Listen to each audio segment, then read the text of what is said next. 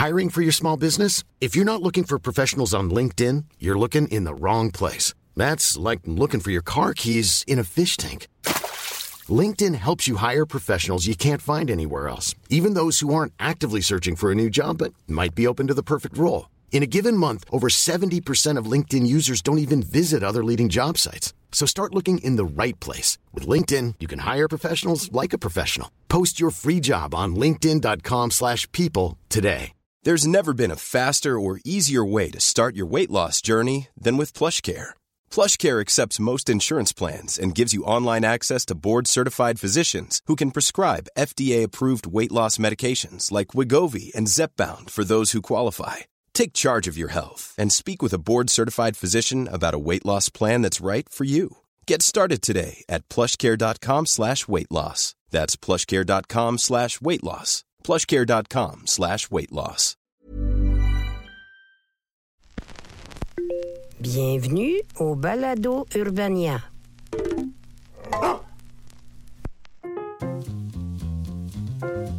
Alors bonjour mes petits choux ainsi que quelques genoux, une poignée de bijoux, peut-être une coupe de joujoux, une vessie pleine de cailloux, puis un vieux hibou avec des poux. Bref, peu importe où vous vous situez dans tout ça, bienvenue au pire moment de l'histoire avec Charles Beauchesne, le podcast historique où je retrace le pire du pire du passé tout en en profitant pour vous glisser une petite leçon de français sur le fly. Et si on parlait finalement du Titanic?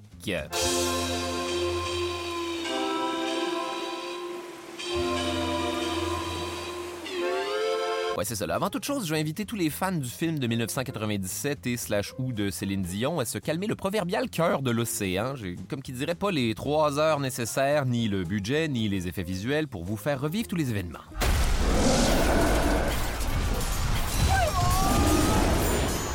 Waouh, ces effets spéciaux sont incroyables. Dommage que personne n'ait le visuel. Donc, pour faire changement, je vais essayer de me concentrer sur toutes les affaires un peu poches qui n'ont pas été mentionnées dans le film. Je vous invite donc à voir cet épisode comme un genre de supplément, un peu comme les extras qu'on retrouvait jadis sur les DVD à la belle époque des making-of, des deleted scenes, et bien sûr de la version du film avec le réalisateur qui parle par-dessus comme un ami gossant qui l'a déjà vu puis qui ferme jamais sa calice de gueule. Pouvez-vous croire qu'à une certaine époque, c'était l'expérience qu'on voulait? Bon, à cette heure, partez-moi ce générique-là et plongeons dans les abîmes de l'océan pour en apprendre plus sur le Titanic.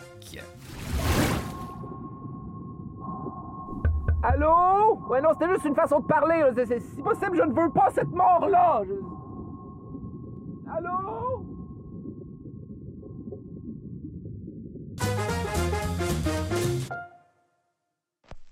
Pour quiconque n'ayant jamais entendu parler du Titanic, je sais pas c'est quoi votre problème, mais en gros, c'est un paquebot de luxe qui va frapper un iceberg géant et couler dans le nord de l'Atlantique en 1912 lors de son voyage d'inauguration, emportant plus de 1500 personnes dans les tréfonds glaciaux et obscurs de l'océan Atlantique. Ce ne sera donc pas un bon départ. Des questions? Contexte historique.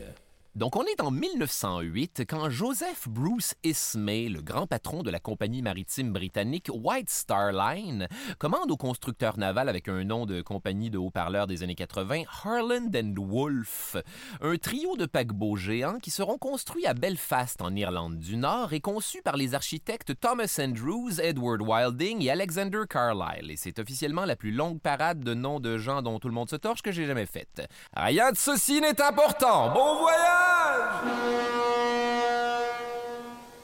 Les trois navires en question vont être baptisés le RMS Olympic, le RMS Titanic et le RMS Gigantic. En tout cas, il y a clairement un gars au marketing qui avait une relation compliquée avec la taille de son propre engin.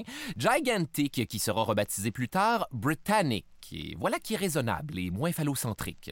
Quoique personnellement, si quelqu'un décidait de baptiser son propre pénis le Britannic, ça lui conférerait un certain flegme que je ne déteste pas d'ailleurs. Détail prophétique.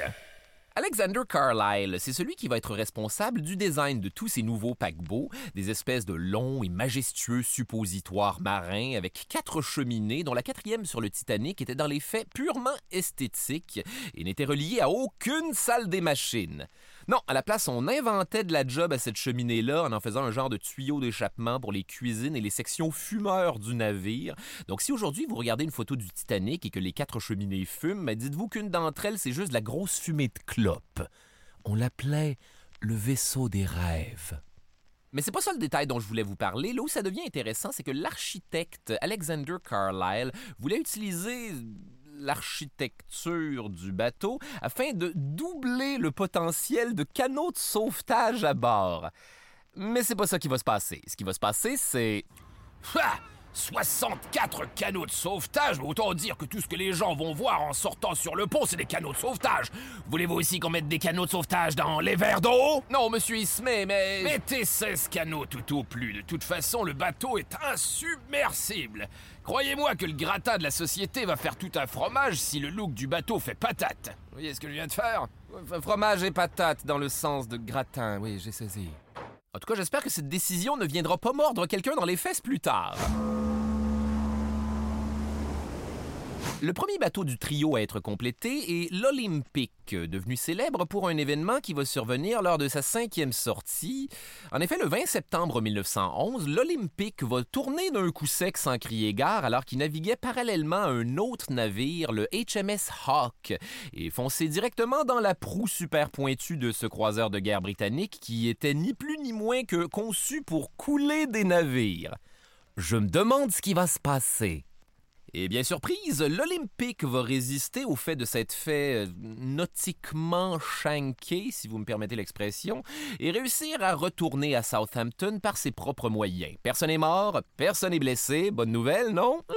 Pas tout à fait. Malheureusement, le fait de s'être sorti de justesse de tout ça va donner à la White Star Line une espèce de foi inébranlable en leur bateau qui présente maintenant comme insubmersible. Détail intéressant. Les constructeurs des bateaux Harland Wolff sont bien insistants sur le fait qu'ils auraient jamais présenté le Titanic comme insubmersible et que ça viendrait d'une mauvaise interprétation de certains journaux. Même si ça sonne totalement comme une compagnie qui a fait de la fausse publicité puis qu'une fois pogné les culottes baissées essaie de gaslighter les acheteurs en leur faisant croire que c'est eux qui avaient mal compris le marketing, comme Subway pendant le scandale des sandwichs 12 pouces qui étaient en fait 11 pouces.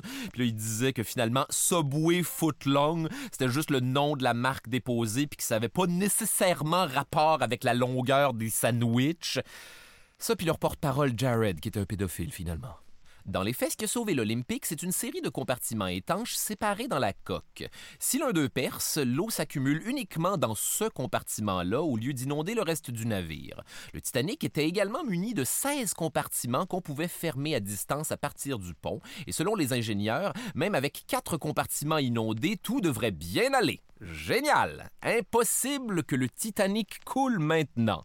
Et si jamais quelqu'un avait besoin de plus de mesures d'étanchéité, on va construire le Titanic avec un petit 3 millions de rivets en acier extrêmement résistants au changement de température. Ce qui est quand même important quand tu vas voguer dans des eaux plus frettes qu'une conversation entre un couple d'ours polaires qui veulent essayer d'ouvrir leur couple. Fascinant. Les affrontements sont violents à cette période de l'année, alors que l'un semble demander à l'autre Pourquoi t'as besoin de ça? Je suis pas assez. Le problème, c'est que ces fameux rivets d'acier devaient bien sûr être installés avec une Christie grosse machine hydraulique encombrante du début du 20e siècle, qui devenait carrément impossible à opérer dans les sections où il y a des courbes, comme le bas du bateau, également appelé le bout qui trempe dans l'eau. Les travailleurs ont donc dû rentrer les rivets à la main, ce qui est impossible à faire avec des rivets en acier à l'époque. On les a donc remplacés par des rivets en fer forgé, plus malléables, mais aussi plus fragiles, particulièrement à basse température. Tout va bien aller. Détail dark. Pendant les 26 mois que va prendre la construction du Titanic, la compagnie Harland Wolff va enregistrer un rassurant total de 246 blessés, incluant des jambes écrasées dans les machines hydrauliques ou encore des chutes du haut du bateau en plus de 8 morts dont seulement 5 seront identifiés. OK, attention tout le monde, je vais maintenant partir la grosse machine encombrante à poser les rivets du début du 20e siècle. OK, mais attention à tes jambes, le piston hydraulique part rapidement. OK!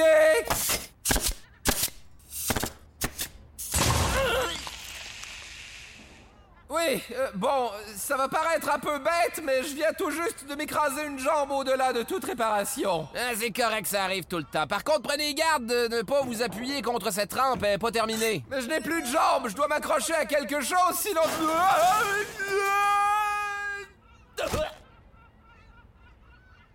Ouais, c'est qui ce type?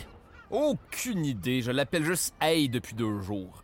Détail dark et familial.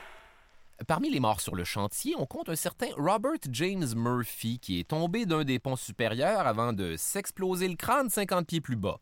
Par contre, là où ça devient drôle, c'est que son fils Robert Murphy Jr. était lui aussi préalablement mort en construisant le paquebot olympique. Ouais, maintenant que je le dis à voix haute, c'est pas si drôle que ça, finalement. En fait, il va pas mal y avoir des morts et des accidents jusqu'au dernier moment avant la mise à l'eau du Titanic. Mais genre, littéralement, il y a un ouvrier qui va être terrassé le jour du lancement du Titanic quand une poutre en bois va lui tomber dessus. Et je pense que la seule façon dont il aurait pu mourir plus près du fil d'arrivée, c'est si on l'avait accidentellement fessé avec la bouteille de champagne qu'on casse sur la coque pour inaugurer le bateau. Je baptise maintenant ce bateau RMS Titanic.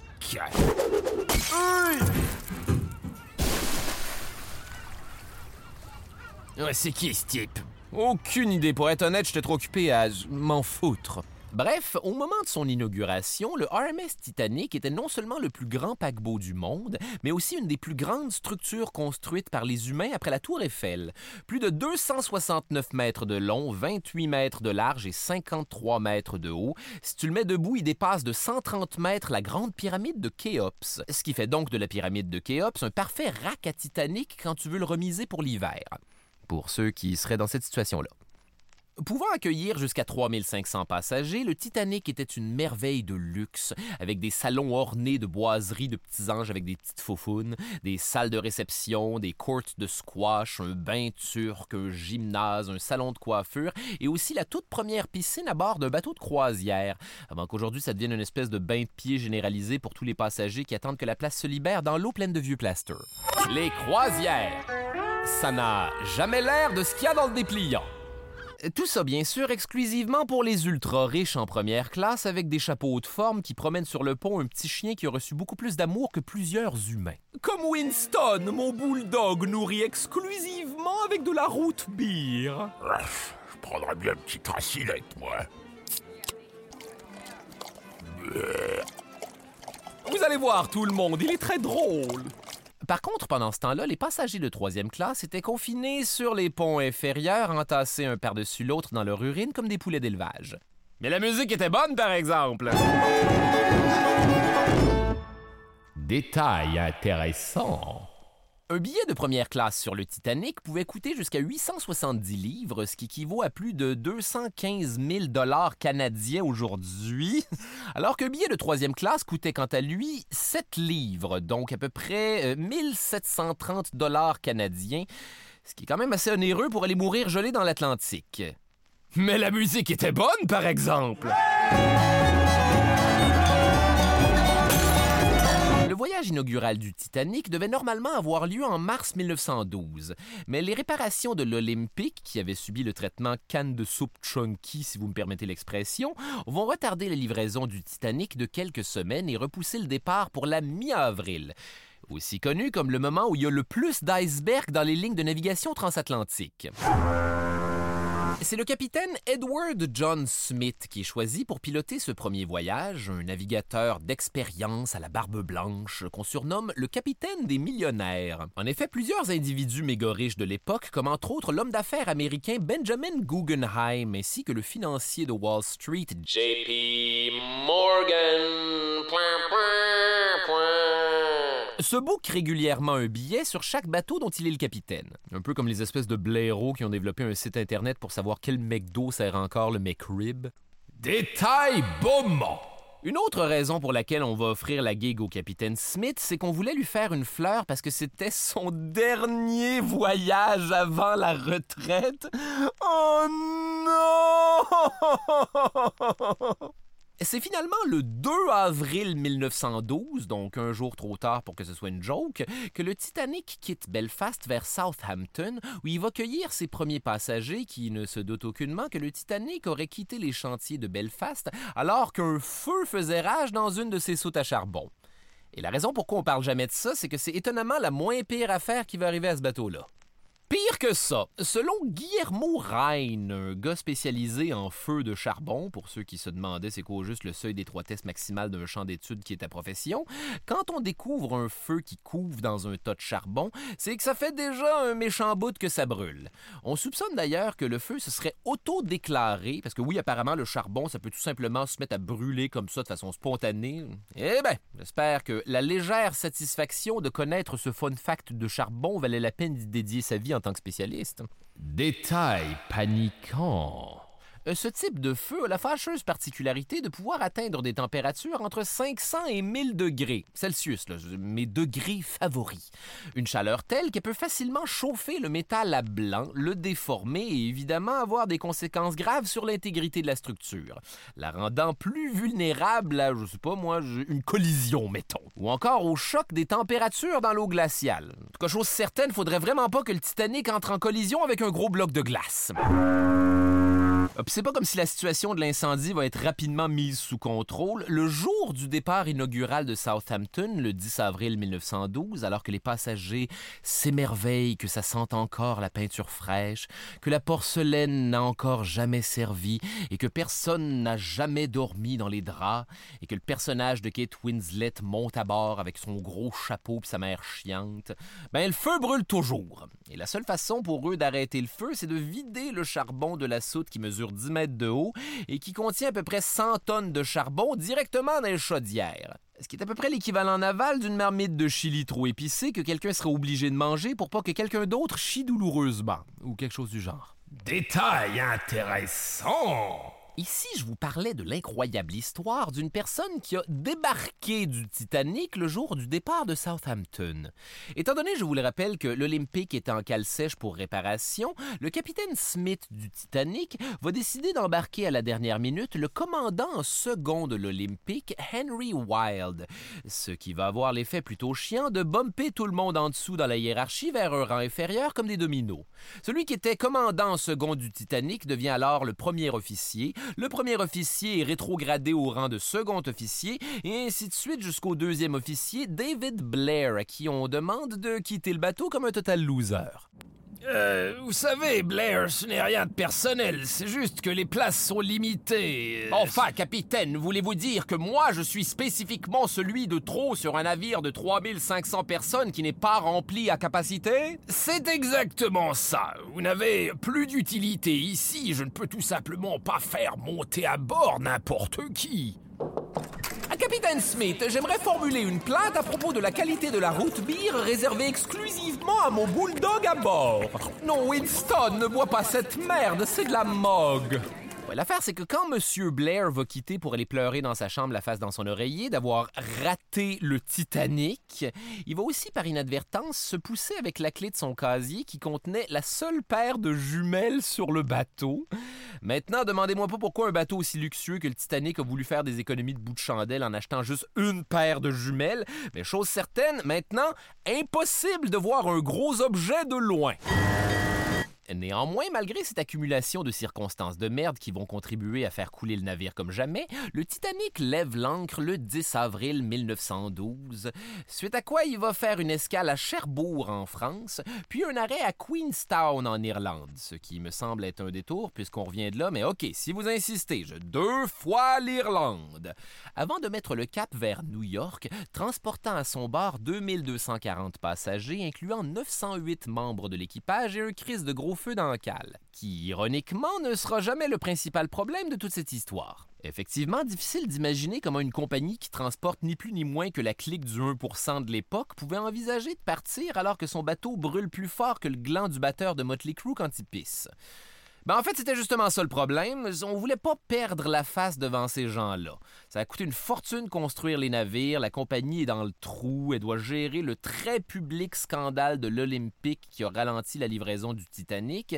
Si ça sortait que le Titanic retardait encore son départ à cause d'un feu, les journaux en auraient fait leur chou gras, personne n'aurait acheté son billet, la compagnie aurait probablement fait faillite et ça aurait été une catastrophe que, heureusement, on a évité. Mais pour l'instant, c'est pas important. Là, c'est le bout dans le film où on fly à vive allure avec des dauphins, à la proue Leonardo DiCaprio crie qu'il est le roi du monde avec son ami italien qui a un accent de logo des restaurants Giorgio. Le capitaine Smith prévoit traverser l'Atlantique en six jours et pour ça, il doit maintenir une vitesse de 19 nœuds. Bon, c'est vite commencé à cette heure 19 nœuds. C'est la vitesse que ça prend pour défaire 19 nœuds les fils de la TV quand tu essaies de plugger la Switch. Parce que si c'est ça, je peux vous garantir que 19 nœuds, c'est la plus lente de toutes les vitesses. En capitaine d'expérience, Smith prévoit un trajet à travers l'Atlantique légèrement au sud, ce qui en théorie devrait lui éviter le hotspot des icebergs, un peu comme moi dans une piscine qui contourne les groupes d'enfants pour éviter les zones où l'eau est plus chaude de quelques urines. Effectivement, en 1912, la meilleure technique pour pas frapper un iceberg, c'est de ne pas le frapper. Et disons que les moyens sont limités et en plus, ça se déplace, ces grosses conneries glacées-là. De façon générale, il faut surtout s'en remettre aux alertes imprécises des autres bateaux ainsi qu'aux joyeux marins avec un petit foulard dans le nid de pie, qui est l'espèce de corbeille à papier en haut du mât avec un plouc dedans pour surveiller les alentours, et ce, même de nuit sans jumelles, qui pourtant sont bel et bien à bord, mais dans un casier, dont la clé est à Southampton. On est maintenant rendu le 13 avril, au beau milieu de l'Atlantique, et by the way, le feu brûle encore.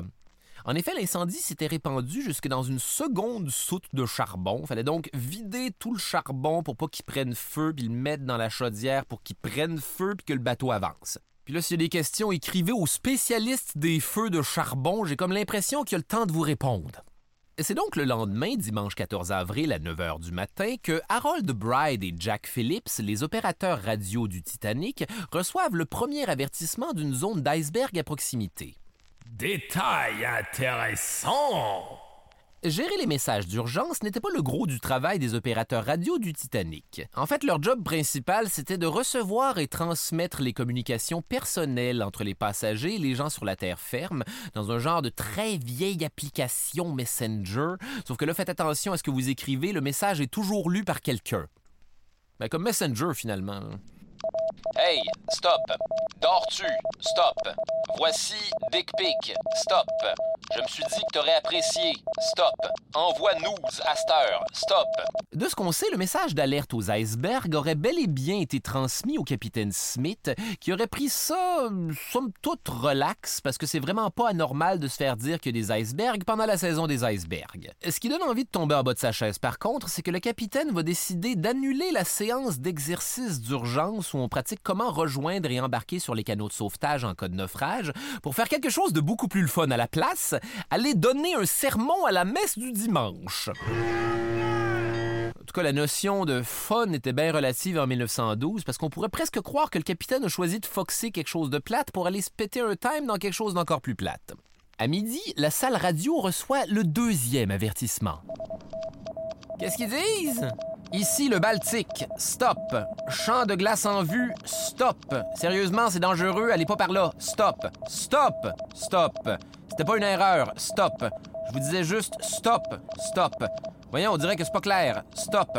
C'est stop dans le sens d'arrêter. Stop. C'est pas plus clair, hein? Stop. Ça, vous voyez, c'est un stop, stop. Encore, Lynn.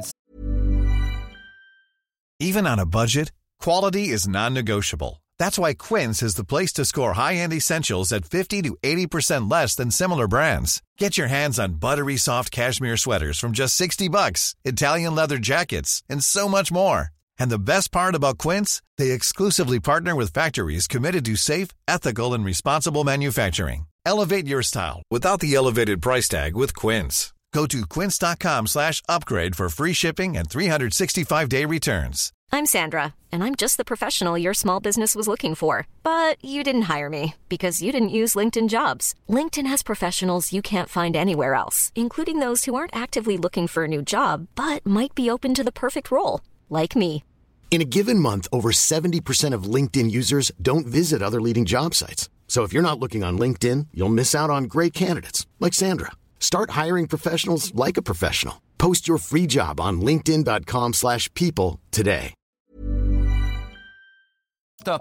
Une fois mis au courant, le capitaine Smith, qui devait redresser le trajet du bateau vers l'ouest, décide de maintenir sa trajectoire sud-ouest, s'assurant d'éviter la zone dangereuse.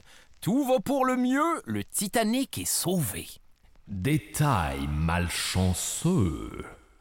Euh, Transportons-nous du côté de ce fameux iceberg qui nous concerne dans cette histoire. Euh, ce monstre de glace serait né, j'imagine, si on peut dire ça d'un iceberg, en mars 1910, quand une masse de glace de 2 millions de tonnes se serait détachée de la côte sud-ouest du Groenland.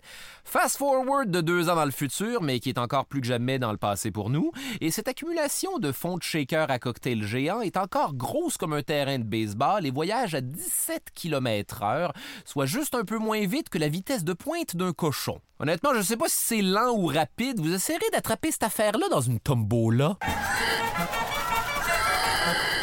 Anyway, 1912 a été le théâtre d'un phénomène assez particulier parce que le courant glaciaire du Labrador s'est déplacé plus au sud que d'habitude, ce qui a protégé l'iceberg des eaux chaudes du Gulf Stream qui l'aurait normalement fait fondre et lui aurait permis de voyager pas mal plus bas que ce que les icebergs font normalement. Ce qui veut dire qu'en gardant le cap vers le sud, le capitaine Smith venait donc de très ironiquement envoyer tout le monde directement à Iceberg City. À 21h52, les opérateurs de la salle radio vont recevoir un avertissement de la part du Messaba qui se résume à des icebergs, stop. Des banquises, stop. De la glace, stop. Mon pays, ce n'est pas un pays, c'est de la glace, stop. Ice, ice, baby, stop.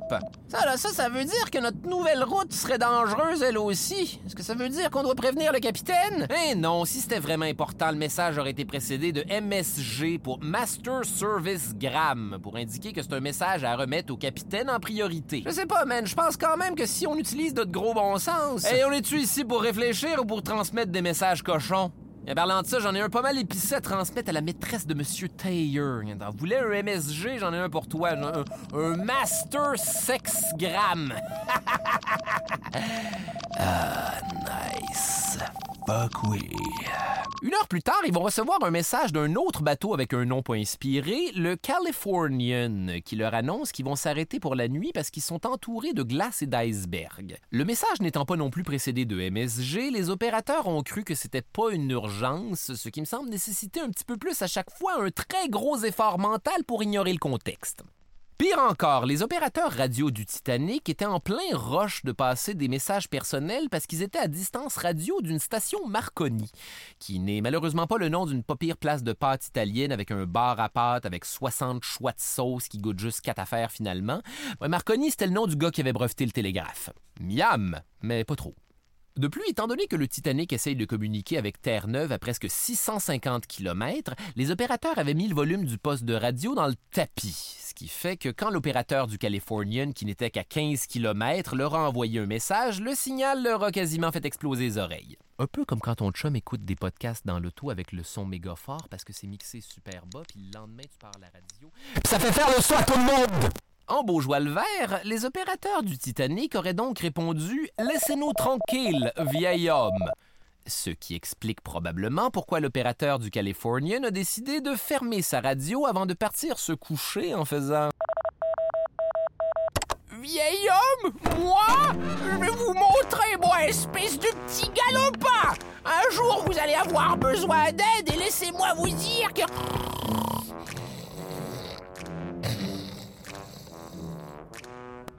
Donc finalement, il est 23h30.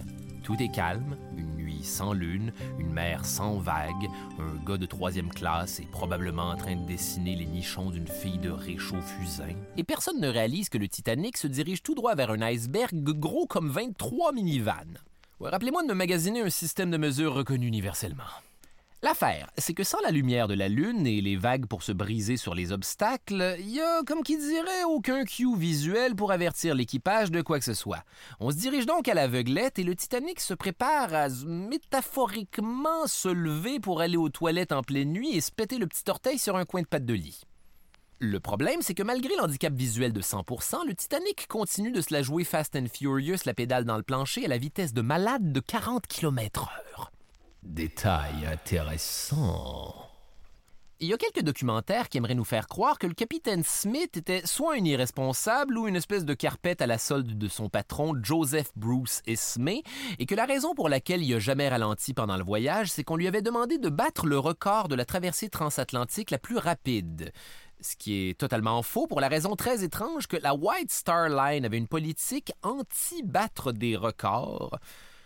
Fouillez-moi c'est quoi le deal de cette affaire-là? Je vous avertis, capitaine, si vous ne faites qu'essayer de battre un record, vous pouvez dire adieu à votre job. En fait, monsieur Ismay, je, je vais prendre ma retraite après le voyage. J'aurai votre peau, Smith. Bon, excusez-moi maintenant, il me semble avoir vu une dame sur le deuxième pont avec des ongles de 42 pieds de long que je dois limer au plus vite avant que quelqu'un se mette dans la tête de les mesurer. Hé, vous Je vous ai vu Arrêtez tout de suite de casser des noix de Grenoble avec votre tête. Vous êtes rendu à quoi? 30 Cessez-moi ça tout de suite, vous allez finir par battre un record. Euh, trois jours. Dans trois jours, tu prends ta retraite, Smith. Détail intéressant et un peu dark. Une autre théorie à ce sujet, c'est qu'à cause d'une grève des mineurs, euh, ceux dans les mines, ceux qui peuvent et vont s'acheter des cigarettes, le Titanic aurait quitté Southampton avec à peine assez de charbon pour se rendre à New York. Et qu'après les deux feux les ayant obligés à vider leurs réserves plus vite que prévu, ils pouvaient tout simplement plus se permettre de ralentir ou de trop changer le trajet parce que ça consommerait trop de ce fameux charbon qui commençait à plus être là. Le pari que le capitaine Smith et Ismay ont donc probablement fait, c'est que la probabilité de frapper un iceberg est très faible. Alors que tomber en panne dans le milieu de l'Atlantique avec une meute de millionnaires et des journalistes qui les attendent au port de pied ferme en vissant l'ampoule du flash, ça avait 100% des chances de les faire passer pour des caves. Donc à 23h39, le Titanic est à 500 mètres de l'iceberg. Mais personne ne le voit, pas même les deux gars dans le nid de pie qui sont là à se plisser les yeux dans le noir comme quand j'essaie de lire les noms des rues en conduisant la nuit. Ah, c'est quoi celle-là? De l'orimier? Des érables? Non, c'est une pancarte de Canadian Tire. Ah ben non, finalement, c'est juste une très grosse fraise. Eh ben, quelle soirée! Quand les gars dans le nid de pie voient l'iceberg, il est complètement trop tard. Mais ça les empêche pas de lancer l'alerte en sonnant la cloche et en criant dans un téléphone steampunk.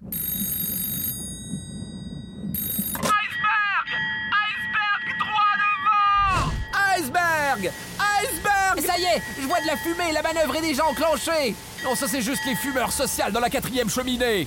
C'est le sixième officier James Paul Moody, qui devait effectivement être Moody, qui reçoit l'appel et transmet le message à William McMaster Murdoch, qui est le premier officier, mais ça aurait aussi pu être une firme de comptables. Pris au dépourvu, Murdoch ordonne de mettre la barre à bâbord toute, dans l'espoir d'éloigner la proue de l'iceberg. Selon des rapports contradictoires, il y aurait aussi soit ordonné de faire marche arrière, soit de stopper carrément l'hélice du propulseur central. Et ça fonctionne. Presque. Le Titanic évite effectivement l'impact de front et subit plutôt un très long accrochage latéral, comme la fois où j'ai scratché tout le côté droit de mon char en reculant trop proche d'une colonne en béton dans un stationnement souterrain. Faites attention, le stationnement de la place des Arts est traître. Détail intéressant. On a longtemps pensé que l'impact de l'iceberg avait fait un méga trou dans la coque du Titanic, alors que des recherches plus récentes laissent croire qu'il s'agit en fait de six petites ouvertures et je suis certain que tous ces gens morts sont bien contents qu'on se soit penché avec autant de précision sur cette question. Sauf que ces légères égratignures en termes de paquebot vont rapidement empirer de façon catastrophique à cause des panneaux en métal affaiblis par les incendies non-stop d'un bord et le froid glacial de l'Atlantique Nord de l'autre ainsi que tous ces rivets en fonte bon marché rentrés à la main qui se sont mis à sauter comme des bouchons de champagne, ce qui fait que le Titanic s'est tranquillement ouvert à l'image d'une sorte de zipper post-temps des fêtes. Au même moment, le capitaine Smith, qui dormait jusque-là, arrive en panique sur le pont sans prendre le temps de changer son gros pyjama à pattes rouges avec une trappe pour les fesses. Du moins, c'est comme ça que je l'imagine. Il ordonne d'abord la fermeture des portes étanches, ce que Murdoch avait déjà fait, mais il était trop tard pour contenir l'eau qui rentrait maintenant à pas moins de 7 tonnes par seconde dans les salles des fournaises. Ça y est, boss!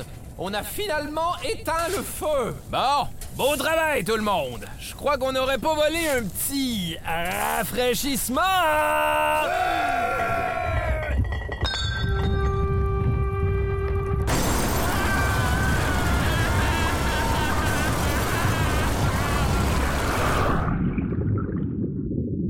Après une inspection rapide, pour ne pas dire en panique, on découvre qu'il y a des dommages majeurs au réservoir du coqueron avant, aux trois cales avant ainsi qu'aux chaufferies 5 et 6, soit un total de 6 compartiments.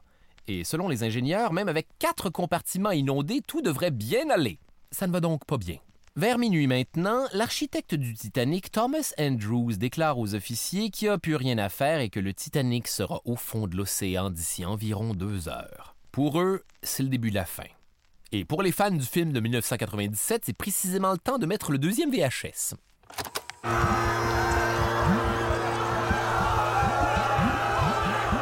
Le capitaine Smith va se rendre dans la salle de radio et demande aux opérateurs d'envoyer un appel à l'aide. Le navire le plus proche, le Californian, oh non, va malheureusement pas répondre parce que son vieil opérateur a fermé sa radio et est allé se coucher parce qu'on n'a pas été fait avec lui. Et bien sûr, le système radio du Titanic va surtout rejoindre des bateaux beaucoup trop loin qui ne peuvent pas les aider. Ici le Frankfurt. Stop! Nous avons reçu votre message. Stop! Fuck oui, on est sauvés! Malheureusement, nous sommes à plus de 100 km. Stop. Fait que, stop. Bonne chance avec ça. Stop. On vous envoie des ondes positives. Stop. Mais éventuellement, une lueur d'espoir. Ici le Carpathia. Stop. Nous avons reçu votre message. Stop. Nous sommes en route. Stop. Oh fuck oui, on est sauvés. S'ils arrivent dans les deux prochaines heures, tous les passagers pourront être mis en sécurité. Attends, le message continue. By the way, stop. Nous sommes à 90 km avec une vitesse maximale de 15 nœuds. Stop. Fait qu'on se voit dans grosso modo 4 heures. Stop. Ciao. Stop. Sauf que là, il faut évacuer 2240 passagers et membres de l'équipage sur seulement 16 canaux de sauvetage. Pourquoi donc? Ah ouais, parce qu'on a voulu garder une belle vue dégagée. Eh bien, j'espère que tout le monde a apprécié de pouvoir regarder la mort en face sans aucune obstruction. Et c'est à peu près à ce moment-là que le capitaine Smith, réalisant que la majorité du monde sur son bateau était condamné, va avoir comme une légère dépression nerveuse, moment idéal pour que le second officier, Charles Lighthauler, lui demande quoi faire. Euh, capitaine, excusez-moi de vous déranger pendant que vous battez triper, mais euh, qu'est-ce qu'on fait? Quoi? Euh, les, les, femmes et les enfants d'abord. Oui, c'est ça. Je, les femmes et, les enfants d'abord. Parfait, c'est compris à 100%. Sur aucune place à une mauvaise interprétation de ma part. OK, tout le monde? C'est les femmes et les enfants seulement sur les canaux, compris? Aucun homme admis. Femmes et enfants seulement. Je, tous les hommes restent sur le bateau, peu importe ce qui se passe et la place disponible dans le canot. Mais qu'en est-il des bulldogs? Et de la route pire. Détail dark. En fait, ce qu'il y avait précisément sur le Titanic, c'est 14 canaux de sauvetage d'une capacité de 65 personnes, deux bateaux de secours d'une capacité de 35 personnes et quatre bateaux pliables, d'une capacité de 49 personnes chacun. Ce qui aurait permis de sauver 1176 passagers sur les 2240. Pas la note de passage, mais quand même pas si pire. Ben, attachez bien vos bouées de sauvetage parce que le second officier Lighthauler va trouver le moyen de lancer à l'eau des canaux à moitié pleins quand il n'y avait plus assez de femmes ou d'enfants à proximité pour les mettre dedans. Son plan étant de les remplir à capacité, mais une fois sur l'eau seulement, ce qu'il n'a jamais pu faire parce que les canaux se sont rapidement éloignés de peur de se faire aspirer par le Titanic qui s'enfonce ou chavirer par les gens qui se noient en capotant. Je demanderai tous les gens qui battent trip dans l'eau de bien vouloir former une seule file ordonnée. Merci! Vers 1h50 du matin, le dernier canot de sauvetage est mis à l'eau alors qu'il reste plus de 1600 personnes sur le bateau. Ça va peut-être vous surprendre un petit peu sur un bateau où il n'y a pas la moitié des canaux de sauvetage et une seule paire de jumelles, mais il y a assez de vestes de flottaison pour tout le monde. Bon! Par contre, dans la panique, beaucoup de passagers n'arrivent pas à s'en trouver une, ce qui est un peu la même affaire finalement. Détail dark. Selon l'opérateur radio Harold Bride, il y a même un dude qui serait rentré dans la salle Marconi pour voler de force la veste de l'opérateur Jack Phillips jusqu'à ce qu'on l'assomme avec de l'équipement avant de le laisser pour mort. Honnêtement, je sais plus trop qui est le méchant dans ce scénario-là. À 2h15, l'arrière du Titanic commence dangereusement à canter vers le haut à mesure que l'eau déborde des compartiments étanches qui n'ont pas de plafond, étanches comme on dit, ce qui a pour effet de remplir les sections non inondées du paquebot, provoquant une vague géante qui déferle vers l'arrière du navire, propulsant des passagers directement dans la mer dans ce que j'appelle l'effet ouvrir un robinet pour noyer une araignée dans l'évier.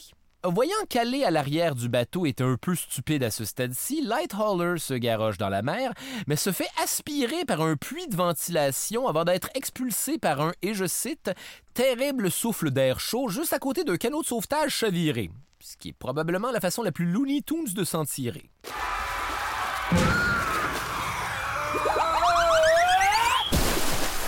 Wow! Ça donne presque envie d'en refaire un tour!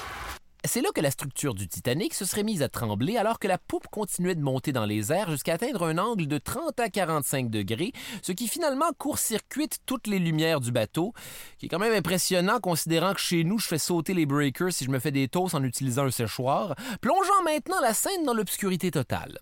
Puis, il y a eu un genre de gros bang à l'intérieur du navire.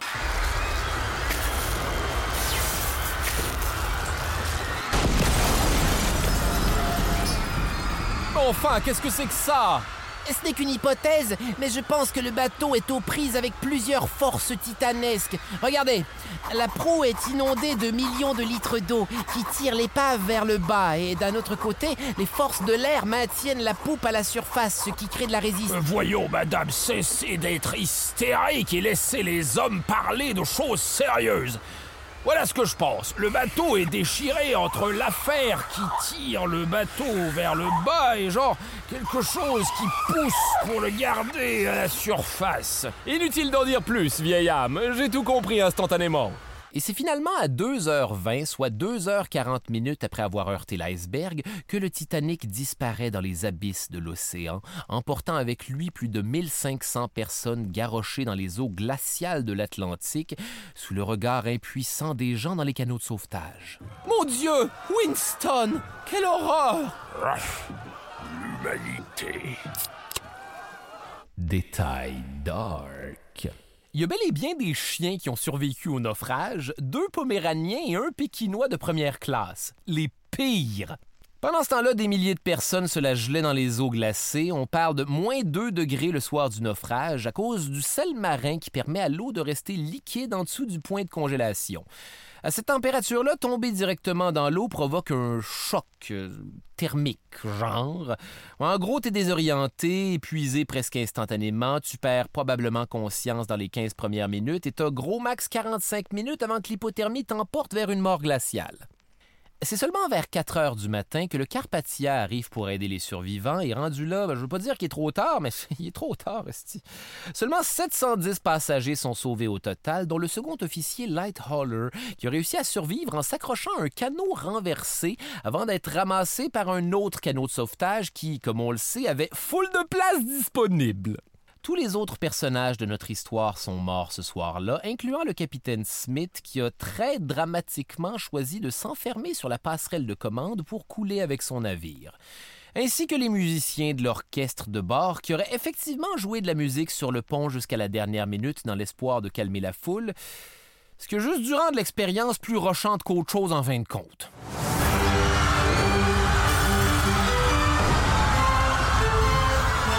Dernier petit détail dark pour la route. Des quelques 1500 personnes qui sont mortes, seulement 328 corps vont être récupérés. La majorité d'entre eux sont enterrés dans un cimetière à Halifax, avec des pierres tombales numérotées parce que c'était impossible d'identifier leurs dépouilles gonflées d'eau glaciale. Fin! Le fin mot de l'histoire avec un grand H. Bon, qu'est-ce qu'il y a à apprendre de tout ça? Ben, que les croisières, c'est pas si le fun que ça. Je n'est pas, laissez-vous jamais avoir par le prospect d'un bateau avec des montagnes russes sur le pont. Mais si on en revient au Titanic, je crois que la morale de l'histoire, c'est que c'est malheureusement pas juste à cause de l'iceberg que le bateau repose au fond de l'Atlantique. Du moins, pas autant qu'à cause d'une série de mauvaises décisions qui, par accumulation, ont précipité le Titanic vers son destin funeste comme quand on a choisi d'essayer d'éviter l'iceberg, exposant le flanc le plus fragile du navire. Ah ouais, parce que j'ai le malheur de vous annoncer que le plus chiant dans toute cette histoire, c'est qu'on sait aujourd'hui a posteriori que de par le design renforcé à l'avant du Titanic, si le second officier avait simplement laissé le navire foncer de plein fouet sur l'iceberg, il aurait probablement jamais coulé. On parle aussi très peu de l'après-Titanic. Euh, dans les mois qui ont suivi le drame, il y a eu une commission d'enquête menée par le tribunal des naufrages britanniques pour essayer de faire la lumière sur les causes du naufrage. Faisant fi de plusieurs témoignages, entre autres celui sur le manque de canaux ou celui des pompiers à propos du feu, la conclusion du tribunal, c'est que le bateau a coulé simplement parce qu'il a foncé à trop grande vitesse dans un iceberg, mais que personne n'était à blâmer parce que c'était ça les procédures à l'époque. La vérité, c'est que l'enquête était commandée par la Commission du commerce qui était responsable du transport maritime britannique et qui avait approuvé le Titanic comme apte à naviguer, ce qui peut effectivement faire mal paraître quelqu'un en bout de ligne. Dans le sens que toute atteinte à la réputation de la White Star Line leur retomberait indirectement dessus, ce qui explique d'ailleurs pourquoi Ismay, le Big Boss, a finalement été lavé de tout blâme. D'ailleurs, parlant de ce sac à merde, c'est intéressant de noter qu'Ismay est un des seuls hommes à s'être introduit sur les canaux de sauvetage comme une véritable poule mouillée. Il a d'ailleurs été perçu comme un méga pissou par l'opinion publique qui se disait que la chose honorable à faire aurait été de couler avec son navire pas aussi insubmersible que précédemment publicisé. Ismay finit par démissionner de la White Star Line en 1913 avant de s'exiler en Irlande dans un manoir majestueux. Ça lui apprendra, j'imagine. Je m'appelle Charles Beauchesne et le cauchemar se poursuit dans un prochain épisode.